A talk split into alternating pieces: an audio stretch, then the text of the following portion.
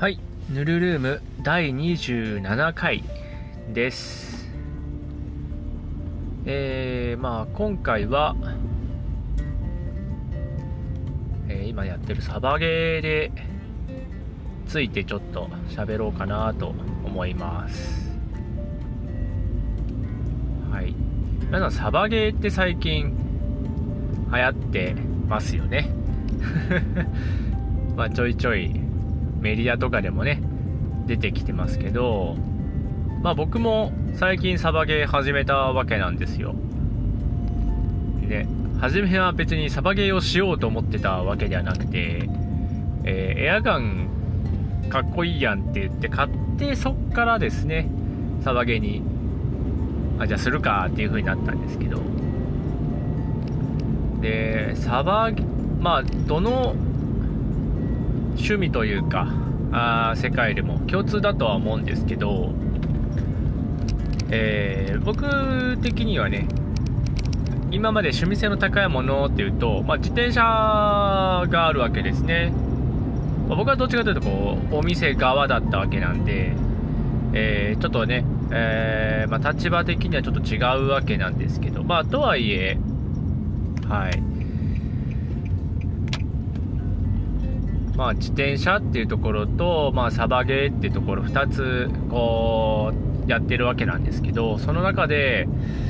こうサバゲー特有の価値観というか あるなというところで今日はその話しようと思います。でまず最初に断っておかないといけないのがあって、えっと、僕そんなにサバゲーについて詳しいわけじゃないです。はい。特に今回話す内容はかなりあ人によって様々なあ価値を見出している部分になるのでうんまあ僕が言ったことが全てではないしおそらく間違いも含んでいるというところがあるのではいそこだけご了承いただけるといいかなと思います。でまあエアガンっていうと僕意外だったのがえっ、となんていうのかな。形？そのエアガンの形側？自体はなんだろう実銃とそれは一緒でしょうって思ってたんですよ。そのなんていうの？で銃つってもなんていうのかな？まあ日本はあれですけど海外だったらいやそこに本物があるわけでいやサイズ同じに作れるでしょうみたいなとは思うんですよ。まあもちろん何ていうのかなデザイン丸コピーはダメなのかもしれないけど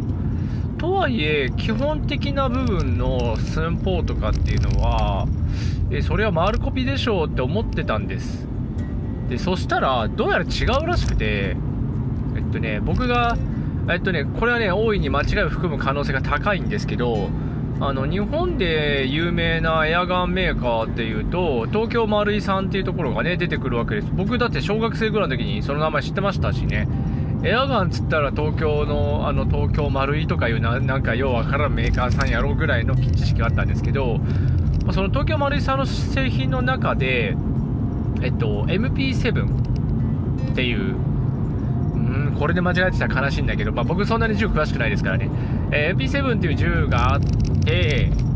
どうやらこれ一回り二回りちっちゃいらしいんですよ。で MP7 自体がそもそもコンパクトな銃なんですけど、えーなぜか MP7 はなんかちっちゃいみたいな。で実際に比較した画像みたいのをちらっと見たんですけどいやそれその時はたまたまその画像が出てきてその特にその MP7 がどれだけちっちゃいかみたいのを、えー調べようと思って調べたわけじゃないんであれなんですけどまあえっとね写真で見ただけでも比べると全然ちっちゃいんですよ。なんだあれ長さが違うのかな？まあよくわかんないです。なイメージで言うと何ていうのかな？長さが短くなったようにそのまま縮尺変えてるみたいな感じ。いや結局まあ要は縮尺が違うっす。1分の1スケールじゃなくて1と0.98何歩ぐらいのスケール感になっててななんかちっちゃいなって感じで。でなっててでどうやって作るのかなと思ったら現なんていうの？そのメーカーの人が実際に現地に行って現地っていうのはそのなんだろう？などどこに行くのか分かんないけどまあ、グアムとかシューティングレンジ日本人の人でもね銃を撃てるみたいな場所ありますけど、まあ、そういうところに行って採寸してるらしいんですよね。そのなんていうの使用を起こすためにこう幅がいくらでとかねじゃあそのデザイン部分って画像見たらわかるけど実際の長さ部分に関しては測らないことにはまあ難しいわけですよね、まあ、今の時代いけるかもしれないですけどね。その多方向からこう写真撮って、まあ、あとそこからコンピューターで計算するとかはできるとは思うんだけどねまあ、ただそれだとねミリ単位は無理だから誤差的にね。ね34ミリ誤差出ちゃったらダメだしね。なので結局のところ、まあ、実際に測りに行くみたいなんですよ。で UP7 もそうやって測ってるらしいんですけどなんやかんやあってちっちゃいらしいんですね。で、あとね、まあ、東京、ま、また、ま、東京丸井なんですけど、東京丸井さん製品の中にもともとその、あ10歳以上用と、えー、14歳だったけな、14歳以上用。で、最後に18歳以上用っていう区分がそもそもあるんですけど、その中で製品シリーズみたいな感じで、電動ガンボーイズみたいなのがあって、で、結局これもなんかね、なんか違うんですよ、寸法が。持ってないんで、持ってなくはないけど、電動ガンボーイズ銃。あの、ジャンクで買ったんで、あの、ばらしてそのまま置いてます。パーツ買ってないからね。まあ、そんなもあって、実際の実銃と、その、何、モデルになった銃と全く同じ形ではないらしいんですよ。なんで、なんていうのかな、海外メーカーとかだと、どこどこの、えー、あまあ、海外メーカーに限らないんだけども、エアガンメーカーによっては、えー、今回は、なんだろう、シグ、シグの、な、何、ライセンス取りました、みたいな。その要は実銃メーカーにお伺い立ててええぞって言われて作りましたみたいな銃も出てくるぐらいなんですよ。つまりそのなんだロゴ使っていいですよとか。うん。あの なんだろう。よく見ると違うロゴみたいなのがあったりするみたいなんですけどあのそういうのがあるみたいです。ね。でただね最近見てたら えっとねメーカーの、その、要は、実銃メーカーのライセンス取ってるんだけど、実銃とは違うっていう、またね、面白いことになってるんですよ。つまり、寸法が違うんですよね、また、結局。ライセンス品ですって言って、ロゴとかは本当に、あたまあ、その、実銃メーカーのライセンスを取って使っていいですよって言われたんだけど、どうやらこれは使っていいですよっていう許可であって、あの、図面の提供とか受けてるわけじゃなさそうなんですよね。図面あったらいけるのにって思うけど、さすがにそっかっていう、そのなんていうの、側の設計とはいえ、さすがに、ね、その、企業秘密になるかわかんないけども、まあそういうものがあるわけだから、まあ難しいんだろうなとは思います。という感じで、実際の実銃って言われるものと、我々日本人が使える、日本人というかこのサバゲーマーが使える、えー、エアーソフトガン、ね、エアガンっていうとね、空気銃とかも入るらしくて、なんか、空気銃っていうのは、あの、だあのなんていうの、所持に許可がいる、ガチガチの狩猟で使うとかっていうガチの銃なんで違うんですよね。エアソフトガンっていう、えー、ジャンルです、僕らが使ってるのはね。えー、で、まあ、エアソフトガンと、いわゆる、えー、リアル銃っていうのは、そもそもが違うっていうのがあるらしいです。はい。だからね、リアルさ求めてるんで、結局のところ、なんか、あー、ね、ちゃんとしたやつになってくると、ちゃんとその、何、ライトが、実銃につけれるライトがつけれますとかってなってるから、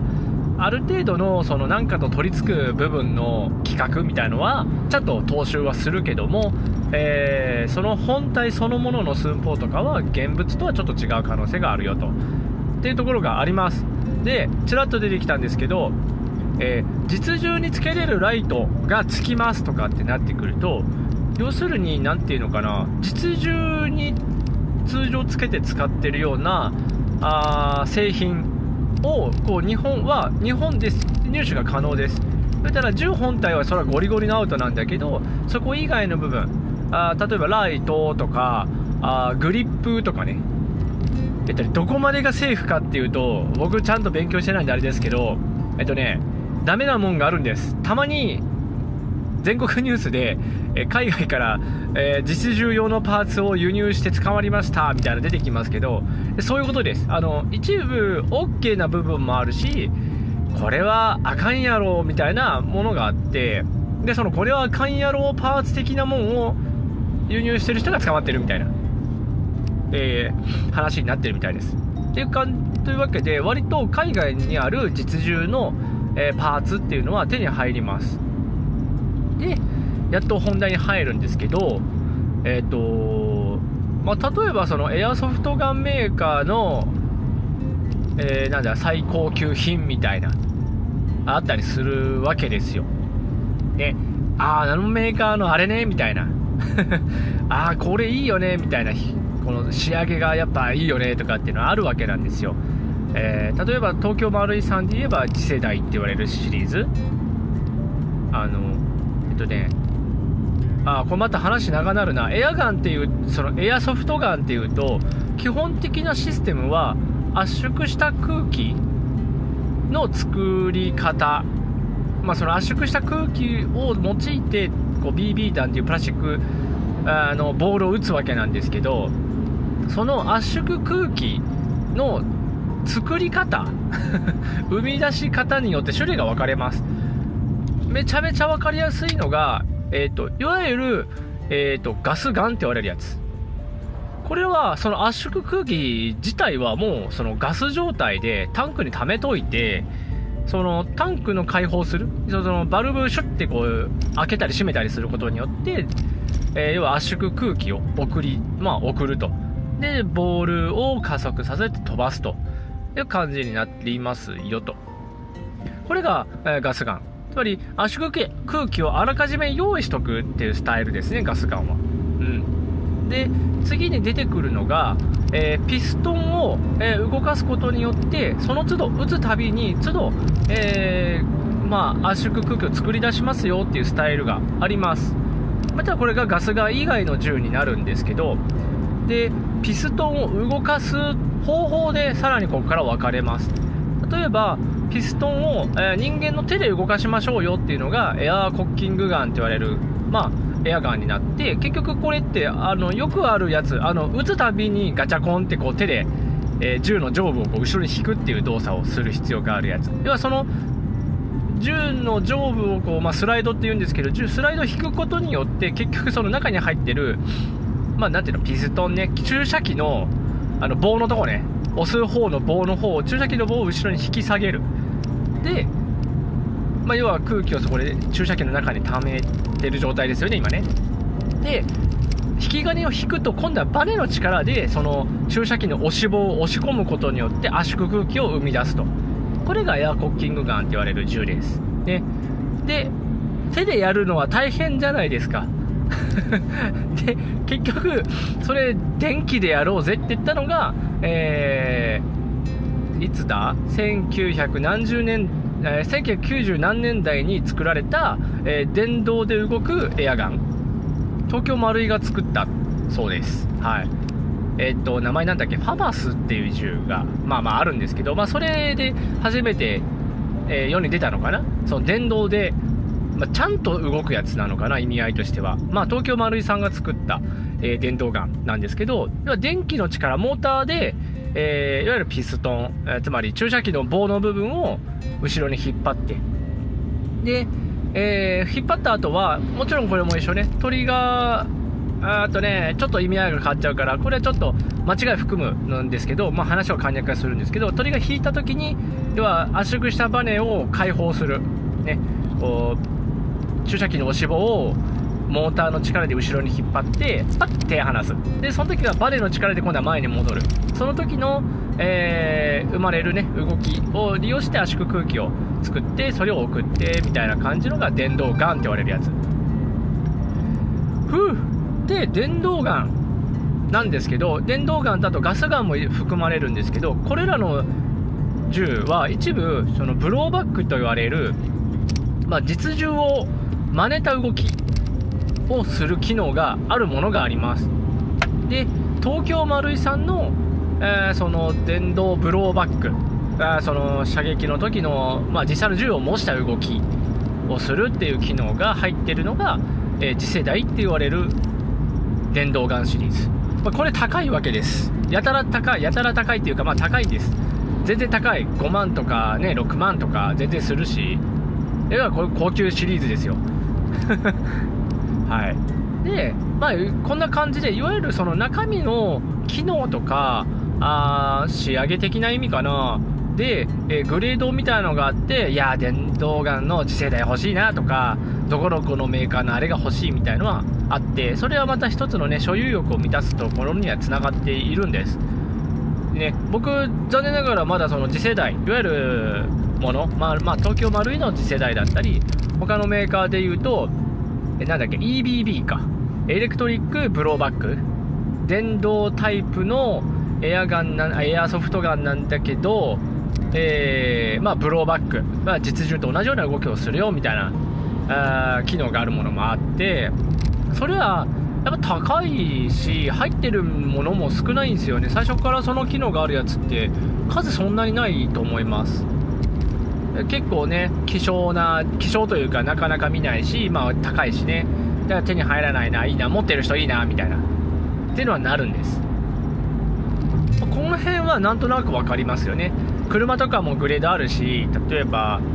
えー、エアコンとかあのテレビとかあ,、ね、あると思います。例えば HDD の、ね、レコーダーついてるついてますとか、ねえー、スマホとつながりますとか最近だとね。まあ、それって大体グレードで分かれたり、まあ、要は金額の差によって生まれる、まあ、機能の差ですよね。でエアガンの中にはエアソフトガンの世界にはもう1個あってそういういわゆるその、まあ、額面っていう部分もあるんだけど実って言われる世界があるんですよ。実。漢字で書くと現実の実。ね、実際何を略してるかというと実物って言われる、まあ、単語を、えー、略して実と呼ぶ呼んでるそうなんですけどこれがなかなか興味深いしあまあエアエアソフトガン業界のちょっと面白いなと思ったポイントではあるんですけど要は、えー、実際に実銃に使われる体で作られたものを指しているそうです。で今言った定義は人によって多分違うっぽいです。意味わかんないですよね。ええ今のはじゃあ何の定義ってなるんですけど大きく言えばいわゆる実銃向けに作られたもののことを言っていてで、まあ、Twitter とかインターネットの記事とか見てると明らかにそれとは違う言い方をしてる人がいるんですよ。つまり何かというと実際の、えー、この世の中に存在している武器を使う人たち。そのなんだ？えー、軍とか警察組織とか特殊部隊とかっていうガチ仕事でそれを打つことになりますよ。っていう人たち。多分もうちょっと詳しく言えばおそらく、えー、対人同じ武装をしている人たちと戦うことを想定している人たち。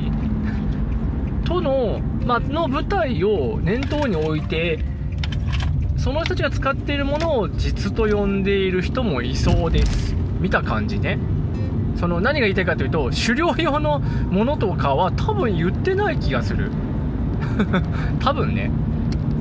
どうだろう。どうだね？スコープに関して言えばもしかしたら狩猟用もその定義に入れてる可能性はあるな。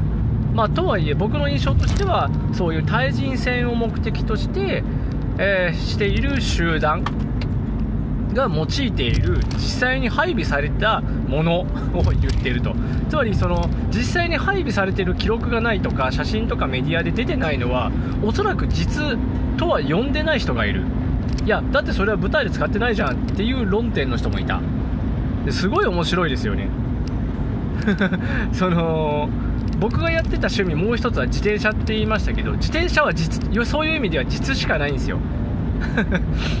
はい。全員が実戦プレイヤーであるし、えー、なおかつ、えー、いわゆる、えー、最高峰の車両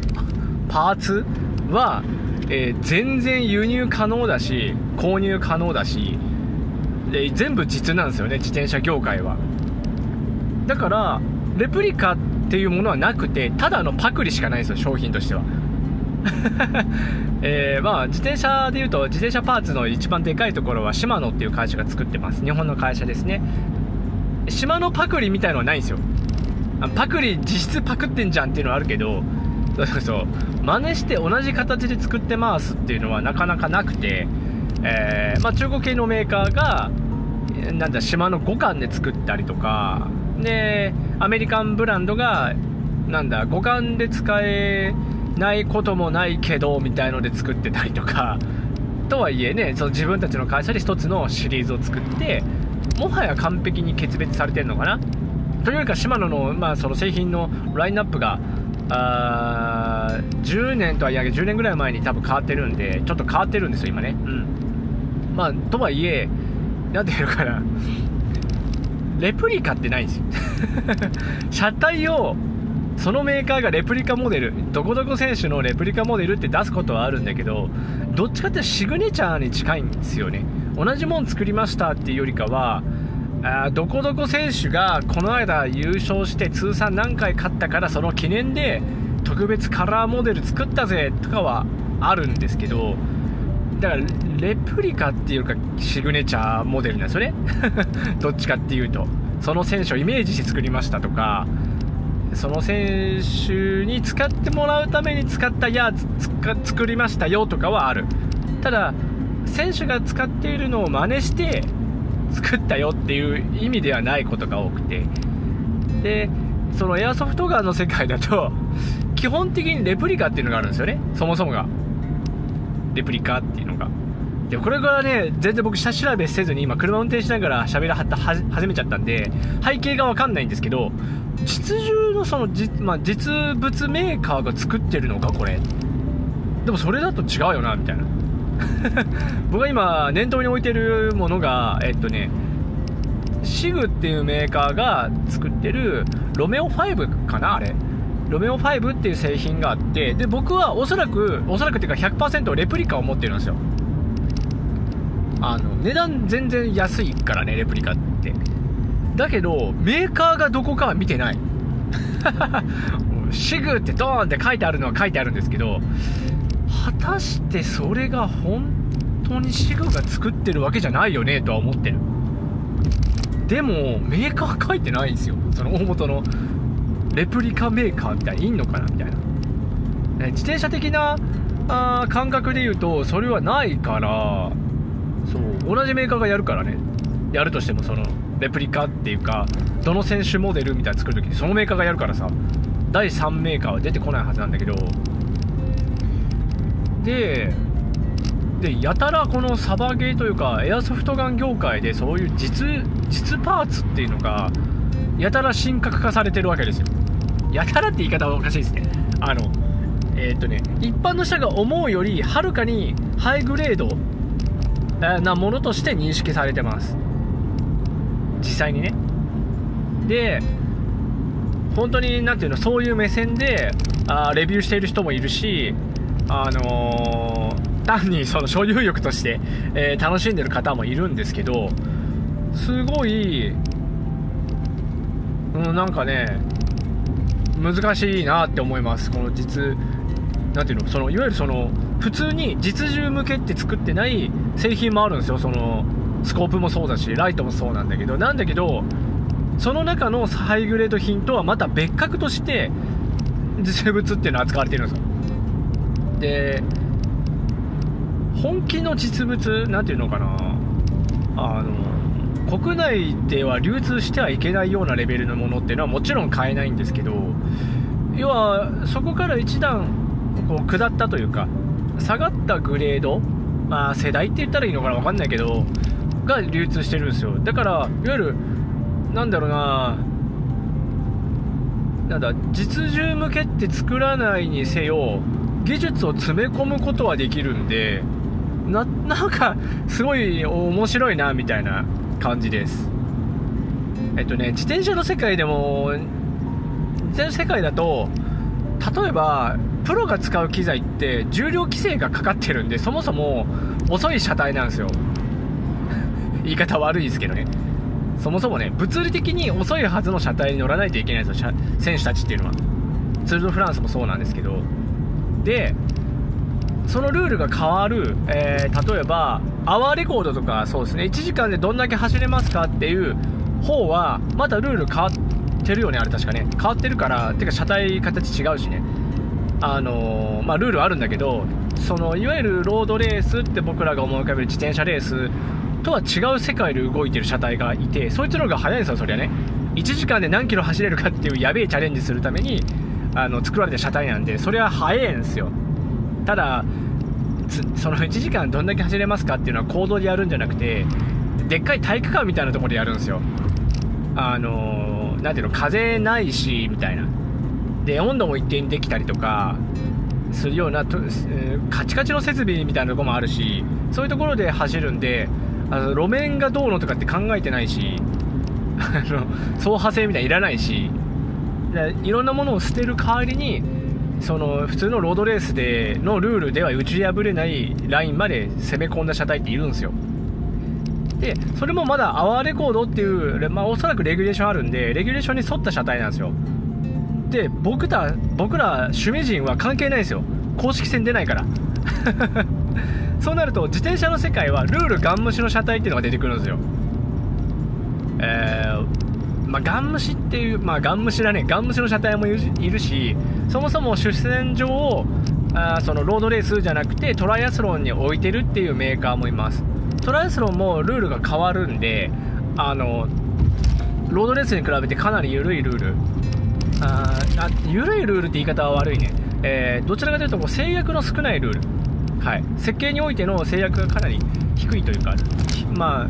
何？まあロードレースで言ったらやっちゃいけんやろうレベルの造形が可能なあ世界があるのでそれはトライアスロンなんでトライアスロンの車体とかはやっぱりその速いじゃ速いです。まあもちろんそのある一定の領域においてです。単独走とかっていう領域においてはまあ速いっていう車体なんですね。うんがあるので何ていうの？自転車の世界でいう実っていうのは何ていうの？ある意味価値がないというか価値そんなに高くなんないんですよ僕らの中で。いやそのいやどっかの選手が使った車体は意味が違いますよね。そのある意味固定なんだコレクション的な要素が含まれてくるからかなり違うとは思うんですけど。とはいえ世界最高峰選手が使ってるパーツなんて全然手に入る。要は3桁万円出せば余裕で手に入ったりするんで。はい。なんで別にそんな実がどうのこうのっていうのは起きないんですよ。性能的にも、えー、要はその実を余裕で超える製品が山のようにあるんでそんなに神格化されない。でこの状況っていうのはいわゆるその実際に実践で使うようにせ、まあ、実際に使っている製品よりいいものっていうのはおそらくこのエアソフトガンっていう世界でも同じことができるはずなんですよ。何ていうの？その実銃用のパーツである以上部隊が運用するわけだからおそらくコストの面が問題になるはずなんですよ。だから限られたコストつまり限られたコストっていうよりかはある程度の、えー、採用見込み。要は多分その何アメリカ軍が使い回すとか言い出したらとんでもねえ数出るはずなんでそこでなんとかなるという目論みだったりとかあとそもそも採用されるために1個で何万ってしてたら多分ダメだからコストの面もかなり削る必要があると思うんですよね。最高のレンズ使ってとかっていうのはなかなかできないと思うんですよ。その耐久性はね必要だとは思うけどいわゆるその何ていうの耐久性の方が重要？その一般的な光線距離で使う武器って言ったら多分耐久性の方が必要でしょ。で逆に言ったらスナイパーが使うようなあスコープって言われるのかな？になると多分どっちかっていうとコストの面は割とセーフでその採用する数が少ないしねおそらく。でなんだ前線で戦う兵士と違って何ていうのかな？外的要因がそんなにハードじゃないですよね。その何ていうの？こけるとかさ。砂利巻き散らされるみたいなその何ていうの？長弾がみたいな。ないはずないないっていうか少ない想定されるものが。からね。だからその何軍隊とかをターゲットにしている以上コスト面も考えないといけないけどえー、おそらく趣味人相手にするんだったら関係ないでしょ。えー、スコープ30万ですって言っても多分関係ないはずなんですよ。あの要は世界中に趣味人っていて、えー、財布の紐なんて最初からついてませんがみたいなやべえ人がいるわけだからその超小ロット超高価格でもスーパーやべえ性能を出せるはずなんだけど、まあ、そこ調べてないけどね。あるのかもしれないよ。けど明らかに実物への何ていうの崇拝がすごい。そんなにみたいな。僕どっちかっていうと実物企画って言われた方がテンション上がるんですよ。何ていうの実物で使うことを想定して作ってますみたいな。いやそれいいじゃんみたいな。で実物ですって言われてもおおすげえってなるけどいやそのさみたいな。そんなにいるか？みたいな。その、まあ、例えばレンズとかもそのいやスコープ、まあ、ダットサイトね。えー、えっとねスナイパーが使ってるのはそれはもうスコープなんですけどあの近い距離で光線してる映画とかでよく見る何ていうのちっちゃいスコープみたいについてるじゃないですか。赤い点が浮かんでたりとか緑の点が浮かんでたりとかするやつ。あれダットサイトって言うんですよ。まあ、ホロサイトとも言えるけどね。ダットサイトって点点のダットっていうのはそもそもドットなんで。ドットっていうのは点ね。点のサイトつまり視界。だから空間に点がピッと出ててそこに球が飛ぶように設定するわけなんですけどそれがダットサイト。で多分十字とか丸とかっていうのは多分ホロサイトっていうんじゃないかな。ホログラフィックサイトでいいのかな？ホログラフサイトかな？まあいいんだけど、まあそんなどうでもいいんですよ。ね、スコープ覗き込んで倍率がとかってやってないタイプのサイトとか、まあその倍率ついてる方もそうなんだけど、あの、レンズに色がついてるんですよ。これはもうしょうがないというか、しょうがないんですけど、ダットサイトって赤い点が浮かんでると思うんですけど、あれどうやって映してるかっていうと、あの単純に何ていうの？半分反射するミラーに赤い点を光って反射させてるだけなんですよ。あのあれだな日差しが強い日に車に乗ったらダッシュボードのダッシュボードがフロントガラスに映って見づらいじゃないですか。だからそれです。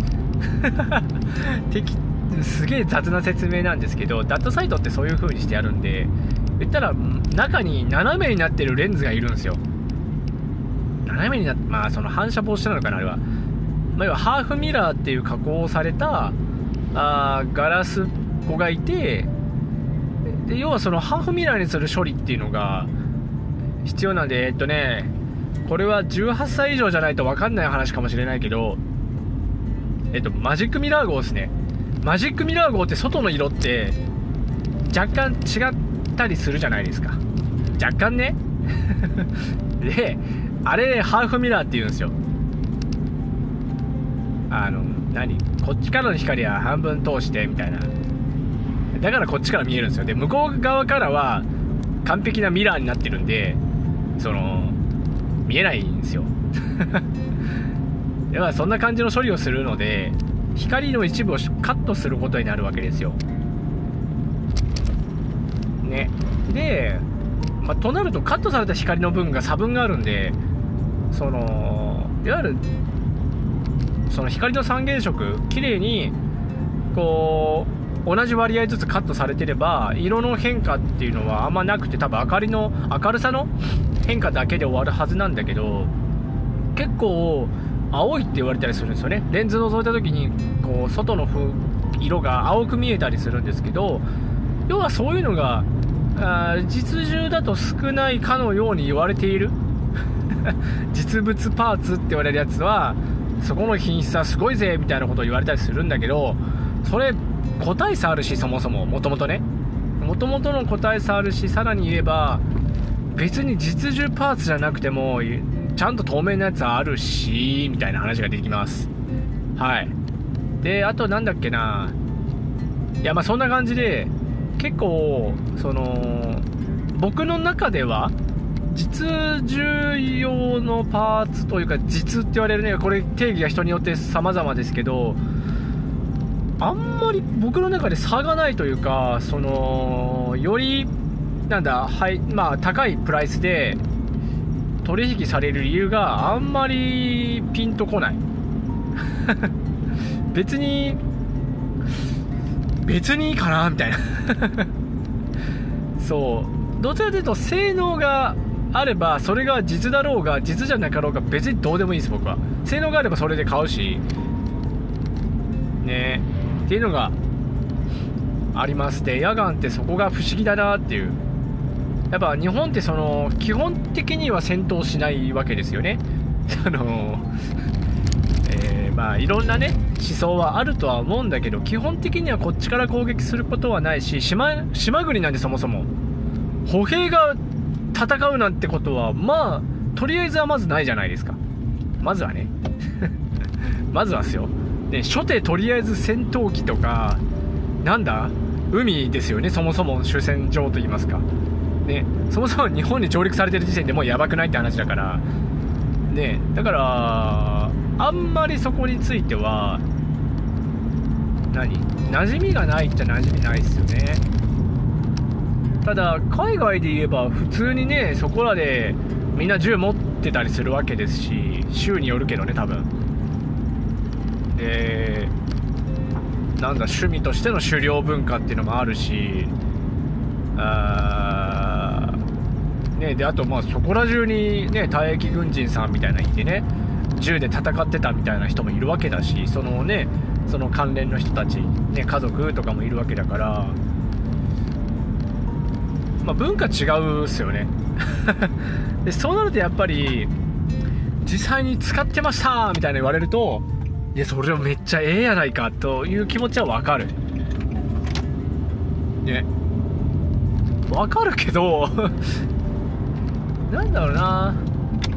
それをなんとなく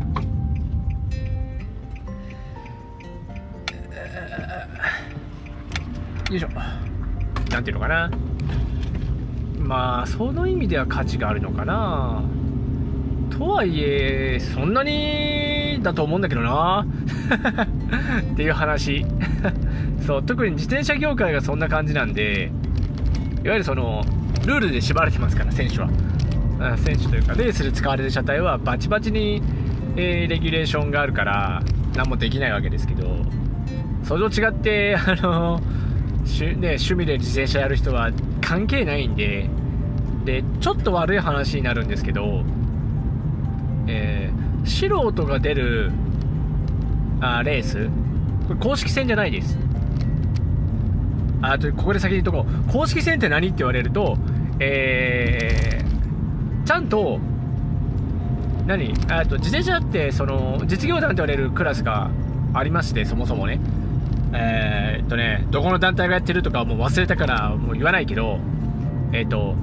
ま、実業団レースがあってそれにはランクがあって E3、E2、E1 っていうのがあります。確かね。間違ってる可能性あるよ。で E1 からさらにその上があってあやべえこれ名称多分変わってるんですけどいわゆるガチプロシリーズがいるわけですよ。その E3、E2、E1 はいわゆる実業団みたいな感じでやってて一番上まで行くとその E1 の次さらにハイグレードになると今度はあーなんだっけプロチームみたいな感じ。まあ実業団はプロっちゃプロだけどまあなるんですよ。はい。であ道間違えた。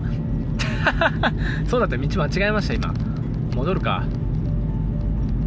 まあそんなのは置いといて。あのー、あれなんでプロの話しようとしたか忘れちゃったな。やべえ。道間違えたで脳みそ持っていかれたな。えー、っとね。なんでプロだっけ？あそうそう。公式戦の話ね。そうそう。公式戦っていうのはそういう実業団レースのこと言ってるんですよ。そもそも。で日本にはそもそも実業団レースっていうのはそんなんないんですよ。そのそれ以上にえー、レースとは歌ってないけどえー、何？レースあるんですよ。難しいんですよ。あのレースって言っちゃうとね許可がすごい大変なんですよ。その道路を封鎖しないといけなかったりするからまあ難しいことになるんで、あれなんですけども、なので、いわゆる イベントっていうのは えー、個人が勝手に道路走行してます体なんですよね で、まあその中にもね、ちゃんと行動を封鎖するような、山道封鎖して山のてっぺんまで走りますとかっていうイベントはあるんですけど、これは、その、公式戦じゃないがゆえにドーピング検査ないです。はい。ドーピング検査しません。てか、できねえです。金がないからね。なので、ドーピングはびこってます。マジで。で、え、ドーピングの薬とかって日本で手に入るのってなるじゃないですか。何も、全然手に入ります。関係ないから、そんな。はい。全然手に入ります。えー、なので、もう本当ルール無用っていうのは、その車体の進化的にはね、僕すげえ好きなんですよ。その、縛られてない、自由な発想で作れるわけだから、すごい特徴的なデザインのバイクとかも90年代とかねすげえ出てたしいいなとは思うんだけど、えー、今の日本のサイクリングの中に一部のハイパフォーマンスなアマチュアレーサーはドーピングしてるんですよね。検査ねえからだって。でだからまあルールないというかね、縛られてないっていうのはそういう面では行き過ぎる部分もあるけどエアソフエアソフトガンについては行き過ぎるものもないからその銃本体は法律で縛られてるんでねどっちかというと業界団体でせ、ね、こうしないようにしましょうねっていうガイドラインを作って日本ではあエアソフトガンっていう文化があ進化してきてる。進展してきてるのでそのそこはいいんですよ。でそこの付随するパーツたちっていうのも別に関係ないじゃないですか。そこは法律は。ね。例えばスーパー精度のいいスコープ作ったとて BB 弾なんてその 100m 多分飛ばないですからね。飛ばないよね。多分飛ばないはず。その弾のエネルギー的に飛べないはずなんですよ。だからどうでもいいんですよ。そうその昔はね威力威力についての規制が特になかったのであのそれで割とニュースになっちゃったんですよね。あのー、車に打ち込んだりとかしてね金属球を発射できるように改造したエアソフトガンでそのやばいスピードで打ち出すみたいなのがあったりとかしてまあ、問題になったわけですけど、それを受けて、今の業界っていうのは、威力出しませんよって言って、ちゃんとそういうふうに作ってるんですよね。なので、安心です。まあ、それ当たったら痛いし、当たるとこ悪いと怪我するんだけど、それはどんなスポーツも同じなんで。ね。まあ、そんな中で、まあ、まとま話まとまってないな。一つ、今日、ね、1個テーマ決めたからいけるかなと思ったけどやっぱり広がっちゃったな。まあそのエアソフトガンで僕が思うのは何だろうな。実物へのこのこだわりが熱い人がすごいいっぱいいるし。でかといって、えー、別に使えるしっていう論点の人もいる。で僕は自転車にこう長く関わってきたんでエアソフトガンの業界ですごく不思議に思っていることが一つあって性能評価について、えーと、特に企画みたいなもんがないんですよ。ないしそもそも性能評価について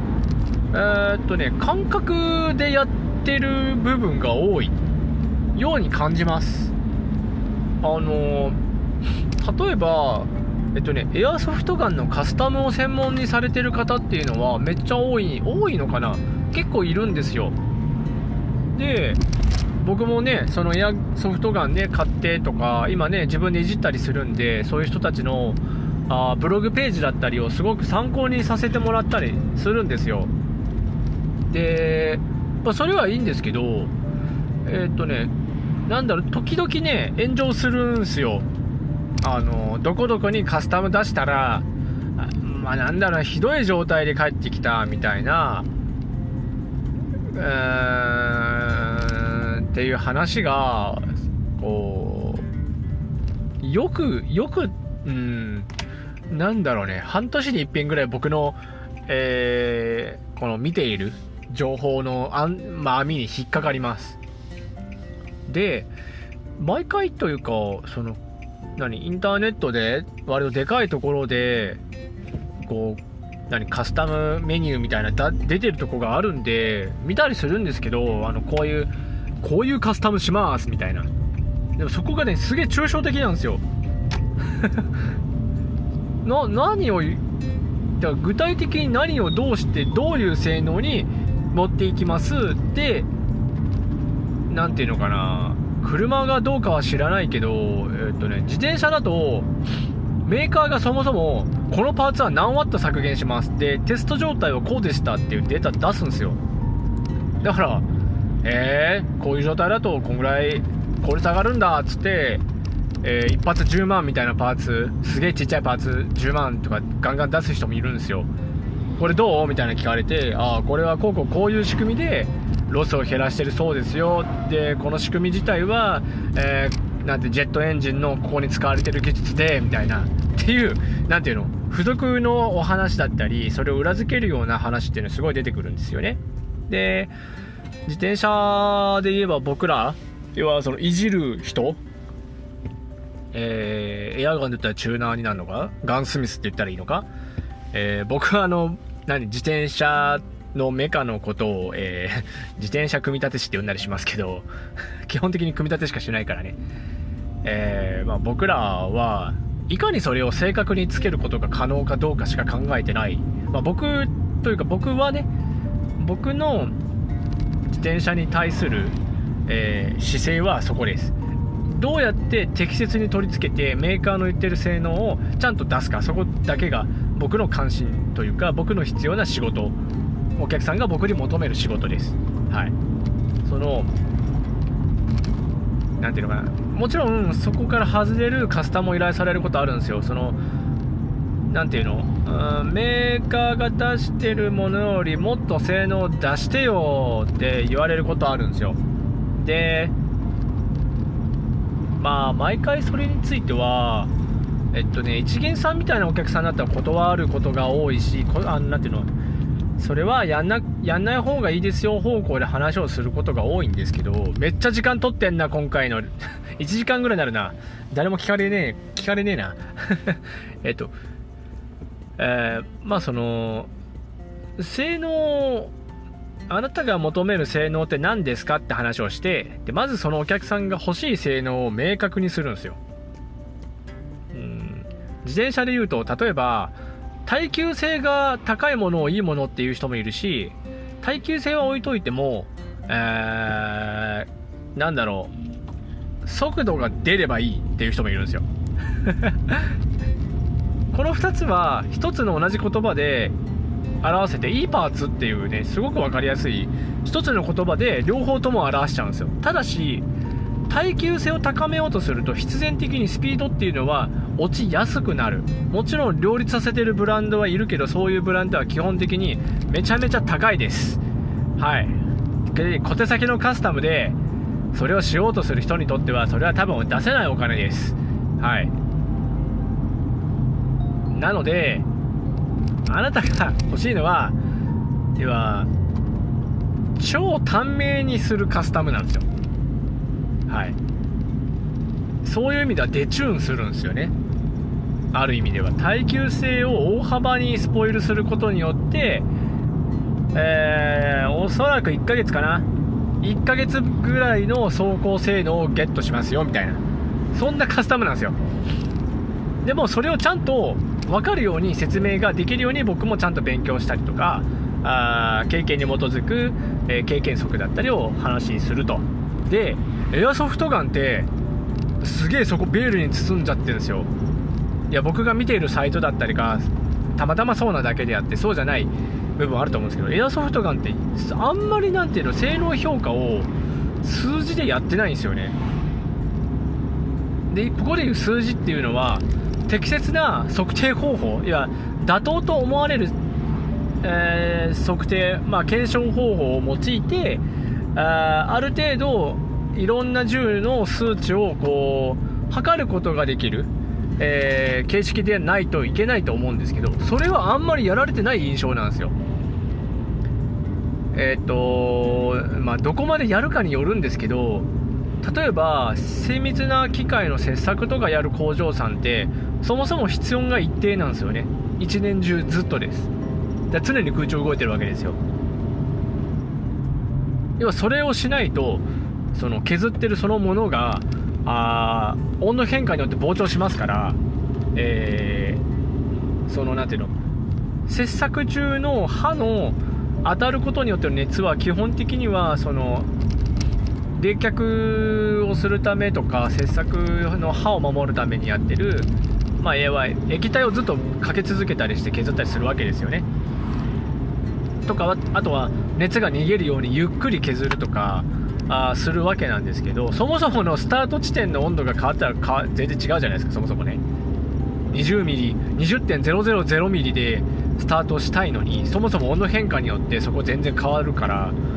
で温度が変わったことによって寸法変わると困るから温度は一定にしてるわけです。ね。まあまあそんなそうそう機械の世界だとそういうことをしてるそうです。僕はにね聞きかじった知識ですけどね。でエアガンもまあそこまでのクオリティを求めるかどうか置いといたとして基本的にはそこを明確にすべしなすべきなんですよ。はい。えー、例えば、うん、なんだろうね。いろんなカスタムがあるんですよ。そのエアガンカスタムっつっても。そのななんて言ったっけな。単語が出てこないけどなんつってたっけ。えーとね耐久差上げること。えー、アンブレイカブルカスタムって言ってたかな。もうそれもね、僕すごい違和感を抱い、違和感があって、どっちかっていうとそれは、 high dural、high durability custom でしょっていう。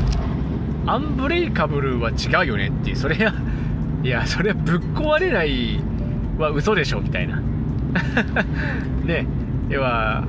高耐久性カスタムのことでいいんじゃないかなとは思うけど、まあまあね。まあさ強い言葉を使った方がキャッチーだしね。いいと思うけどね。いいんですよ別にそこは。もう1時間喋ってるわ。どうしようやべえな。これはそのまま公開するしていいか。でそのねカスタムすげえ高いんですよ。23万とか余裕やし5万とかかかるカスタムもあるんですけど5万かけても数字で言ってくんないんですよ。言ってくんないというかね僕が知ってるネットでチラチラって見たやつだと言ってなかった。はい。そう。ね。で例えばなんですけどうーんその明細って必要じゃないと思うんですよね。僕が以前働いてた自転車店だと以前ねえっとね僕自転車店で何店か働いてるからそもそもえー その自転車販売自体をねやってるところにはこうちょんちょんちょんって働いてるからどれとは言わないけどあるところはやあるところっていうか僕がその裁量を任されてたからあのやったことは羅列してました。何をどうしてどうなったかっていうのは説明できるように書き残してました。デジタルにはしてなかったよねさすがに。あの長い伝票を自分で作ってその伝票に全部書いてました。あのお客さんとのカスタムの面談の時にすでにもう書いてる。あのあじゃあこういうカスタムがあいいでしょうねとかこういうパーツがあるからじゃあこれちょっと入荷してみて試しますかとかあそういうの全部書き留めてる用の長い伝票みたいなの作ってそれに書いてましたけどあのそういうことです。あのー、お店の一つのいいところはぶち壊した時にそのお店でその損害を回復することが可能なんですよ。ねそのカスタム中にね壊したら。で一般人はそれはだって自分で買ったパーツで自分でカスタムするから壊したら自分のせいだから自分でやるわけですけどただお店の場合はそもそも、ね、やらかした場合例えばカスタムして翌日ぶっ壊れましたって言ってさすがに使用上に問題がなければ、ね、責任取るわけですよ。でどういう原因で壊れたようですとかでこういう原因で壊れたようだからえちょっと一部性能は落ちるけども、えー、今はこういう対策をしてますよみたいなことを伝える必要があるわけなんですけどただそれをするためにもあそういうこと？アンカーって1時間で注意が出るんだ。あ1時間でアンカーって止まるんだね。あそっかじゃあここで切ろう。えっとですね。まあめちゃめちゃ話したいことが続くんでやべえな1時間はマジで誰も聞いてくれないな。えー、一応公開します。ここまで聞いてくれたらマジでありがとう、えー、一旦ここで切ります、えー、それでは、えー、ヌルルーム第、えー、27回スーパー長々 収録でした。すいません。ここまで、えー、聞いてくださった方本当に本当にありがとうございます、えー、続けて撮ります。ごめんなさい。